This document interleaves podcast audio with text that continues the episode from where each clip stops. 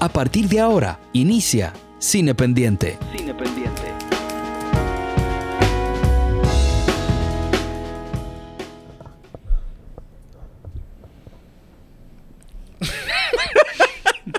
No voy a echar esta vaina para atrás. Sigan ahí mismo. No, no, no, no. No, pero puede ser, estamos en No, televisión. dale, dale, dale, que ya hemos, el toque de queda no va a coger aquí. estamos en televisión, chulo, no puede pasar. Septiembre no va a agarrar aquí. Y Hola. no hemos empezado. Es que quién va a entrar, o sea, definan mis hijos, pues. Ella es la que está en el centro. La doctora. Claro. Vamos, todos mirándola. Mira, y el monitor. no Sí, sí, todos mirando de allá. ¿Eh? El monitor. Todos mirando mira. a- Ah, Jesús. ok, ok, ok. Ay, Todo, todo mirando a Jesús.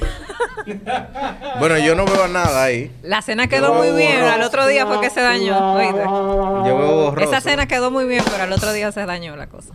Eh, Yo veo todo borroso. no, esto es esto es cine pendiente. Bienvenidos.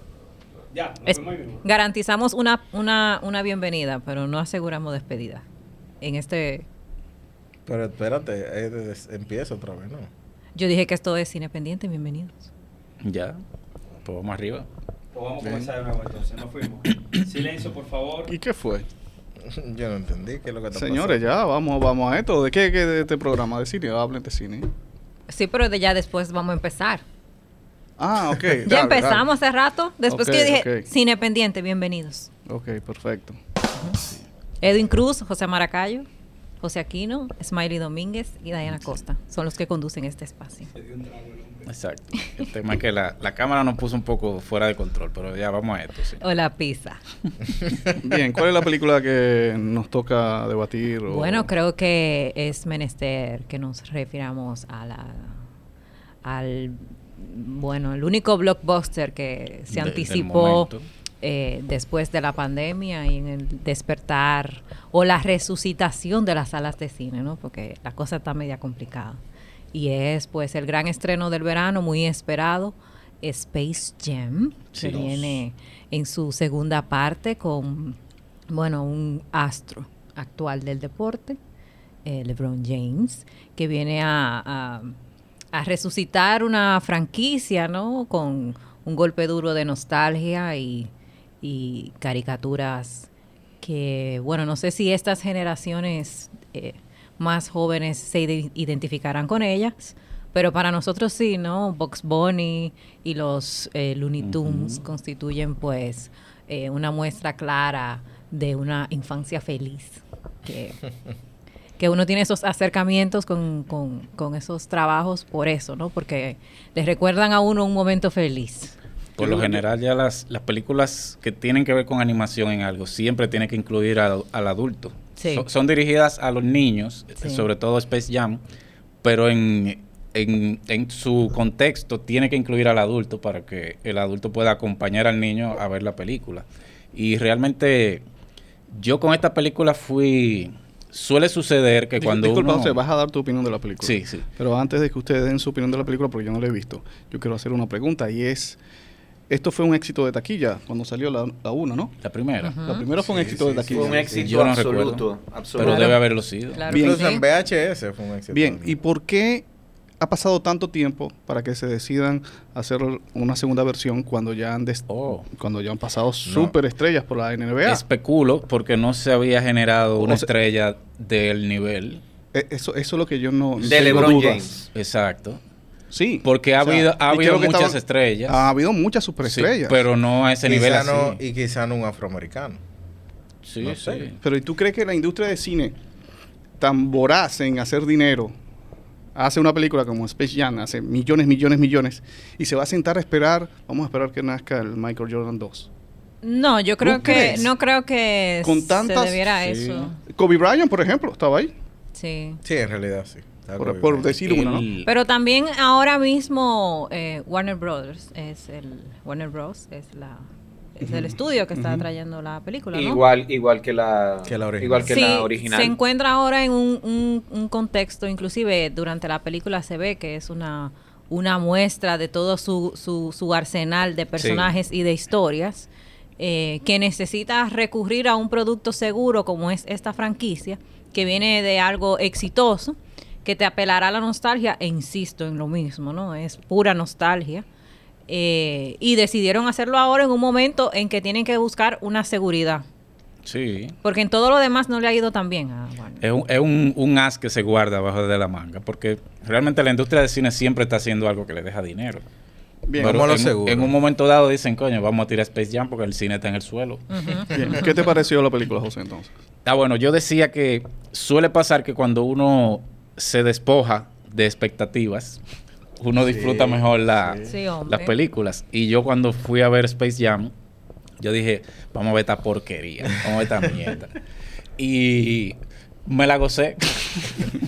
A mí me pasó, Sobre con, Mor- eso todo- me pasó con Mortal Kombat. Sí. Dije, "No, esta mierda. Soy sobre todo porque por el tema de la nostalgia, porque ellos se encargaron de que en el, en el escenario, en el público donde se está desarrollando el juego, el juego Sí. central, tú vas viendo figuritas de personajes que tú veías cuando niño. Ellos son los que están eh, presenciando el juego. Y yo me la pasé en eso, mirando, oh, mira a Penélope Glamour, mira a Mike Thor, mira a los, los Thundercats. Oh, mira- el Joker. Yo me la pasé en eso. Si tú me preguntas Mira, bien... mira el fantasma del espacio. Exacto, si tú me preguntas de qué iba la, la película, yo no te podré decir muchos detalles, pero eso me lo gocé muchísimo. Pues te llegó la nostalgia. La nostalgia me, Definitivamente, me eso acabó. te- eso te venció. Sí, sí, me venció. Se apoderó. Y- Stranger Things aprobado. Puf. Y un, Un sello hay que ponerte en el hombro. Eleven. Eh, y un chiste que hay en medio de la película, que, que es el, el chiste de la película. Exacto. Que, que me encantó, me, me gustó mucho ese chiste. sí. No lo vamos a, a decir porque es lo único Claro. es lo único sorprendente de la película, lo único que te llama la atención. El chiste que hay sobre el personaje que aparece en medio de la película. Pero Ah, es muy bueno. Sí, sí, sí. Yo creo que ese es el punto Sí. más elevado que tiene la película. Y ese punto, no, y no es gratuito, ¿eh? Eso es invocando Sí. de alguna forma a Michael Jeffrey Jordan. Sí, Maracayo. Estaba esperando una estrella de ese calibre. Wow, Yo creo que sí. Tengo que ¿Y por qué tú lo dices así? Él, cre- él creó una expectativa para Nunca llegar a ese comentario. Para hacer dinero. Sí. Oh, y el documental de Michael Jordan. Mira, es que no fue fácil. Esperaron Oye, una muchísimo. cosa. Hay un Space Jam 2 y duró tanto porque la 1 fue muy tumultuosa y la gente no sabía eso. ¿Tú sabes quién nos revela que fue, un, que fue tumultuoso el asunto? Naomi Klein en No Logo. Si tú recuerdas, Ujú. y- y- óyeme, yo leí No Logo por ti, ¿eh? Sí, excelente. Tú me lo recomendaste. Sí. En No Logo ella le dedicó un espacio breve donde nos revelaba que Michael Jordan, eh, años antes, por supuesto, de Space Jam, había decidido en convertirse en supermarca. O sea, él manejar todos los negocios.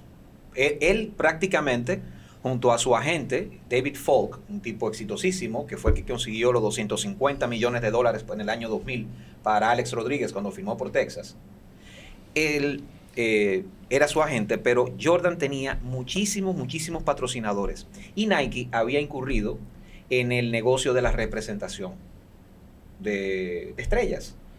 Y quería que Michael Jordan fuera como su, digamos, su estrella, ¿no? El principal. Cine Pendiente Sport. Sí, el principal Sí. representado. ¿Qué pasa? Jordan les decía a ellos, usted tiene que compensarme económicamente, porque Aprende, Smiley. Me tiene que compensar económicamente, porque yo tengo muchísimos patrocinadores Oh. y ustedes van a llevar esto. O sea, van a llevar mis negocios. No, Nike no 20%. quería. Y entonces, él, eh, digamos, eh, en contra de los designios de Nike, él decidió llevar al cine, junto a Warner Brothers, Space Jam, basado en una serie de comerciales que Nike había hecho con Jordan, juntándolo con Box Bunny. De ahí es que sale, es de una serie de comerciales.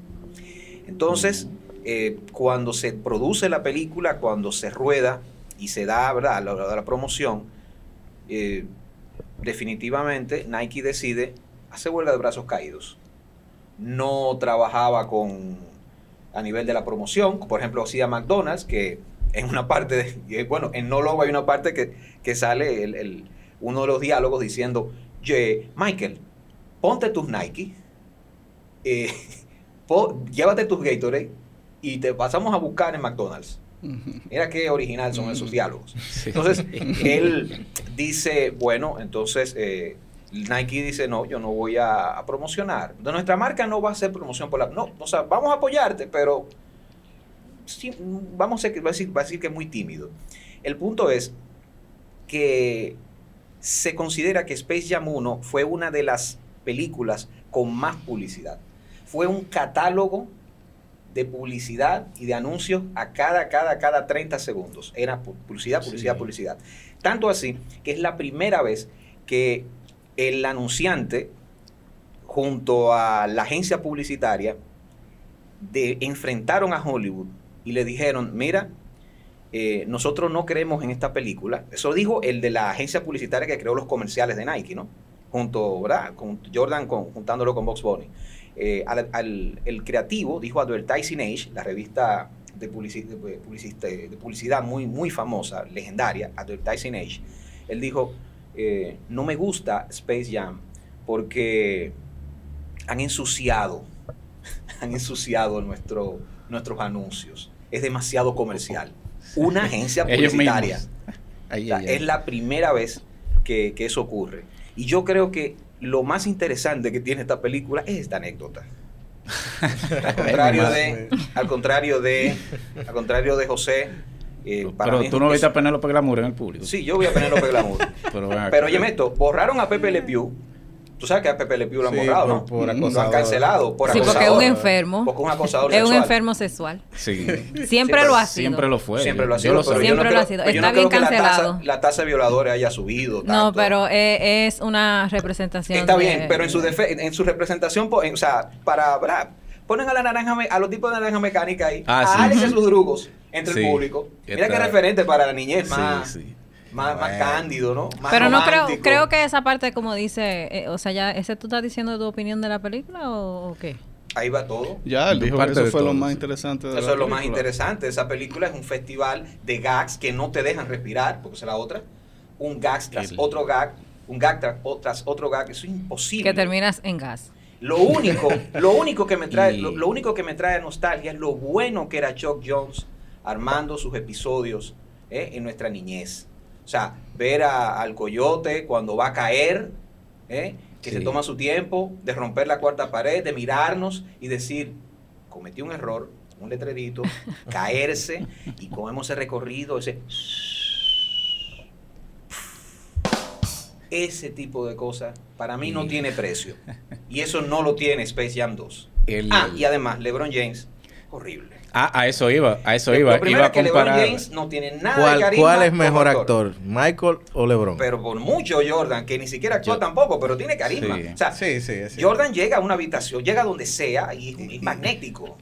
Pero LeBron, para empezar, lo digo Pero LeBron hace un ejercicio de honestidad diciendo que los, Sí, los sí. deportistas no deben de Pero actuar. con honestidad Él no. Eh, eh, lo deportista, por Dios, que honestidad Él- esa. él había- Yo no debería de actuar. Exacto. Eso sí es ser Sí. honesto. pero- Exacto. Pero no, y él lo está diciendo en la película. No es mi culpa, Desde yo soy deportista. Él lo dijo. Pero él había actuado en otra película anteriormente, en, ¿En una cuál? comedia romántica. No Ajá. recuerdo. Oh, qué, qué orgulloso estoy de no saber eso. Sí, él hace, o sea, él hace del mismo, en realidad. Ah, Un reto. Un, sí, un, poco un reto. Pero eh, perdón. y eh, resuelve ahí. Le- Lebron- un Lebron James par de minutos.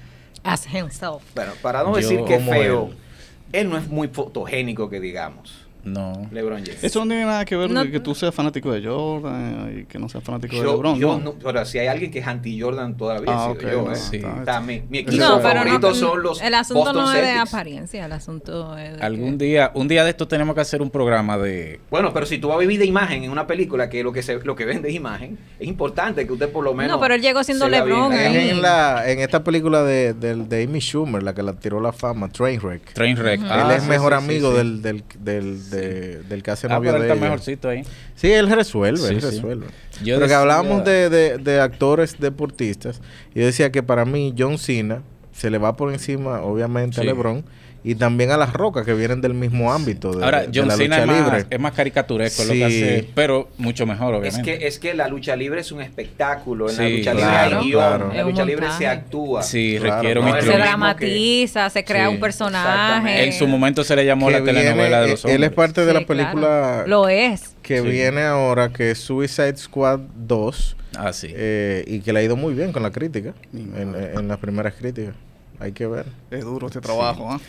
Yo, Mira, lo- para mí el único punto quizás redimible que tiene la película y, y se mata de una vez desde que dice los primeros diálogos que son malísimos sí. es el personaje de Al G. Rhythm. que Ah, hace Don Cheadle. Sí. Don Cheadle, Don Cheadle puede hacer lo que sea porque es un actorazo, pero aquí el diálogo no lo ayuda. Es interesante porque se llama Algae Rhythm, que es lógicamente Sí. un juego de palabras con algoritmo, y está en los más profundos infiernos de la Warner, porque está en, lo, ma- en el submundo. Y de hecho, cuando Sí. se va a presentar el personaje, la cámara desciende, pasa por, por encima ¿no? de los estudios Warner. Y es un algoritmo, eh, digamos, que se vuelve pernicioso. Porque Sí. LeBron James no acepta eh, la oferta que se le hace de, es el de motivo. un concepto maracayo De que se, que, que se digamos que se importa o digamos que se que se tributa desde la película El Congreso Ujú. Ujú. donde te eternizan tu imagen y eso es lo que se le propone a, a LeBron James eternizar su imagen Ah, ¿sí? congelar en el tiempo sí Ah, pero es el claro alma. sí pero es de una forma muy tú sabes muy muy, muy, muy coloquial ¿eh? Sí, eso no se, Eh, no se y vamos a decir una Eso es Edwin que lo está llevando Sí. para allá para poder No. sacarle provecho a ese tiempo que le invirtió en esa película. Sí, Claro. Hay que engañarse, hay que hacerse su paja mental. También. El punto es, el punto es que Es verdad. di- digamos que eh, lo, lo roba de ahí, lo utiliza muy mal, Ah, por supuesto, o, como todo, como la nostalgia, como José se fue de- con ese, con ese, con Sí. ese, ese swing, pues te pone muchas cosas ahí, te pone muchas cosas en la mesa y de, de tantas cosas que pone, quizá haya algún Tienes que principio agarrarte de interesante. algo. Sí, Para de la. Pero- familia. Pero Edwin se aferra, no se agarra. No, yo, yo no me aferro, yo estoy diciendo no la a verdad. eso, a ese significado que le buscaste. Ah, Aferrado. No, por, por una idea. Hay una Claro. idea. Hay ideas. Lo que, señores, hay ideas. O sea, Sí. por más malo que sea el asunto, Claro. hay, hay no ideas por que ahí, an- anda por ahí. No, y para tema. eso es este ejercicio. A mí me pasó con la película que fue la primera película que pude ver en cine después de todo. De todo. Ok. Ok. En vivo, No hagan ruido, señores, que todo se escucha. Tengan cuenta con los micrófonos. ok. No fue mala mía. Fue la primera película que me llevó de regreso al cine. Entonces es como, como la vo- volver a vivir la experiencia de ir al, de ir al cine. Y que, que ustedes saben que ya en el cine la, la- la misma disposición de las cosas te distorsiona un poco la percepción de la película, ¿no? Sí, te predispone. Claro, porque Sí. ya tú la ves la cosa o estás emocionado porque tú estás re- regresando. En mi caso estaba yo en un proceso terapéutico, ¿eh? tratando de evitar un ataque de pánico. Pero esas son las cosas que uno hace por los sobrinos, tú sabes. Vamos, vamos a vivir esta experiencia eh, Entre todos. entre Pa- todos. Pandémica. Pandémica, a ver cómo es, cómo es. Pero sí, eh, vivirla en el cine es otra, otra, otra experiencia. A mí, yo me la disfruté porque yo no me esperaba absolutamente nada de esa película. Y cuando salió Box Bunny, te puedo decir que realmente eh, fue, fue muy, muy, muy bien, muy bien, No, muy bien. Box Bunny nos escribe a todos. Aparte de que hay que tomar en cuenta que la película maneja todos los códigos de ahora. El muchachito, Inclusión. o sea, es el LeBron James, que está la dinámica familiar con su Sí. hijo, que su hijo es un niño que disfruta eh, la vida de los videojuegos, él está creando un videojuego. Ustedes saben que ahora todos los niños quieren ser youtubers o quieren eh, participar en videojuegos, en todo ese mundo que le ha brindado pues las plataformas, quieren ser TikTokers.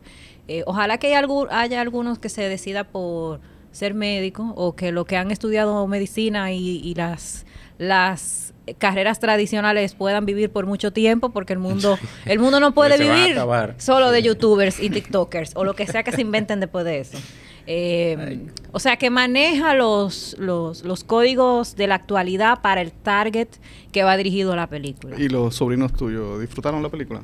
Oh, sí, se comieron la palomita, se comieron lo- los refrescos. Eh, oh, sí, mira, Box Bunny. Ah, y claro que el muchachito quiere se- hace- crear su propio videojuego y eso, claro, obviamente. Sobre todo porque el niño le dice, o sea, esto es un mundo que no, so- que es, que no solamente es lo que tú me dices que yo tengo que hacer por la estructura que tú estás manejando, sino que lo que a mí me gusta, yo puedo vivir de eso.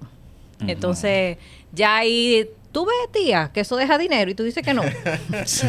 y yo, claro que eso deja dinero. Claro, tú puedes. Club 700, tú sabes, tú puedes hacer todo lo que tú te propongas. Y yo y dije, bueno, hay que trabajar duro porque si este muchacho se mete en eso, hay que por lo menos proveerle de un techo. Por, por lo que- menos durante 38 años. 38 años hay que proveerle de un techo y todo eso. Pero lo, tú, tú sé lo que tú quieres ser, ¿no? Sí. Sobre todo cuando uno tiene una red de seguridad que le permite a uno ser lo que uno quiere ser. Pero, lo, lo, lo único lamentable es que tardan dos horas para que LeBron James se dé cuenta de esa vaina. Que es como tan elemental, tú sabes. No, pero que es el trayecto de su personaje, porque él, Sí. él- él tiene que vivir todas esas experiencias, desarrollar todo el juego, sacar todos los muñequitos y todos los personajes de Warner, Sí. para que tú desde el primer momento tú sabes que él va a hacer lo que tiene que hacer y el muchachito va a terminar haciendo lo que tiene que hacer también. Sí, en cuanto al gui- guion es muy predecible la película. Totalmente. El único Yo- twist que tiene él, que nosotros estamos diciendo que no se puede decir y que la gente, que tú pasas más de la sonrisa espasmódica que uno le da. Y, y- repito que no es cosa menor. Eh, tienen Y que pongan los celulares en Tienen silencio. que invocar a Michael Jeffrey Jordan. Y es lógico, Maracayo, que sea Sí. LeBron James. LeBron James siempre ha dicho que ha querido ser Michael Jordan. O sea, ese es su ídolo. Ese es el jugador, eh, ese es su norte en todo a nivel deportivo. Y, y diría que hasta como el manejo de, de- de LeBron como marca, que ha No, sido... y la NBA lo ha tratado como tal. Y, la, y exacto, la NBA lo ha tratado como tal, entonces no podría ser cual, no, no podía ser cualquiera. Eh, porque más cerca, quizás, Kobe Bryant. Kobe pero Bryant. Kobe Bryant demasiado parecido a Michael Jordan. Y tenía algo. El difunto Kobe. Demasiado temperamental. Mm. ¿Tú entiendes? Los héroes no pueden ser erráticos. Ultra mega competitivo, pero, pero de un punto que podía ser déspota, pero un déspota terrible, ¿no? Yo pienso que especulando Quizás que quizá que él se negó. que puede es que él mucho- se haya negado. que es mucho decir, ¿no? Él Sí, tiene que haberse ser, negado. Probablemente a él le propusieron, ven, acá vamos a hacer un Space Jam a, a, a Kobe. Y seguro él se negó, porque él tenía como otro perfil. Y Y, que quizás no quería parecerse La, tanto. la brecha generacional Bueno, ganó con, un con. LeBron está Sí. más marcada en realidad. Sí, ganó Sí. su Oscar ahí.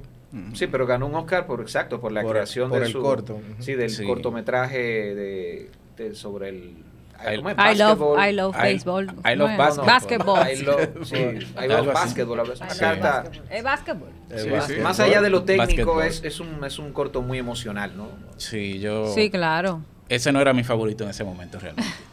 As Y always. Yo comentaba ahorita que nosotros algún día deberíamos hacer un, un comentario sobre películas trascendentes o importantes que uno no ha visto. Y ese es mi caso con Space Jam 1. Yo no, yo no tengo no tengo punto de referencia porque yo no, nunca vi Space Jam 1. Pero tú no tienes ninguna necesidad de haber Pero- visto Space Jam. Exacto, Porque de es, que siquiera- es otro, es otra, es otra, mach- es, o sea, es machacarte con comerciales. Exacto. Allá te vendían todas las marcas de Jordan, el Sí. supermercado de Jordan, y aquí es el supermercado de Warner Brothers, de HBO Max. O sea, aquí lo que te están vendiendo, incluso hay momentos, no sé si tú te das cuenta que hay momentos en que el, el cielo, digamos, el, el cielo, el tipo de cielo que se, en que se desarrolla Sí. el juego, es como violeta. Y Violeta es Sí. el, col- el motivo que tiene HBO Max, la plataforma. Ah, o sea, es como, ven, ven a ver todo lo que tenemos aquí en HBO Sí, Max. es, Sí. es una exhibición Sí, sí, de una- todo lo que yo tengo como plataforma y lo que te puedo brindar. sí. Y sobre todo la historia que yo tengo detrás de. Exacto. Y deja claro su perfil Fuck, fuck porque... Netflix, fuck Netflix, una vaina Porque así. hay una cosa, el hablando otra vez de la, de la nostalgia, el ataque de nostalgia que yo recibí. Eso De no la es para, película no que es no para la generaciones. época. Exacto, no es para las generaciones actuales. No. No, Porque pero- lo- pero todo lo vas- que había ahí es para generaciones No, eh, de- pero, para pero, nosotros. Claro, porque los niños no se la van a llevar, pero No. los niños están con su papá ahí en el cine. O, el o que en la paga, casa. o, o su tía, que es o la en- que paga la o en entrada. casa, o sea, el, pa- Claro. el pa- el papá que creció medio maniático con la naranja mecánica, como te decía, ay, pero mira Alex y sus drugos ahí. Wow. Sí, sí.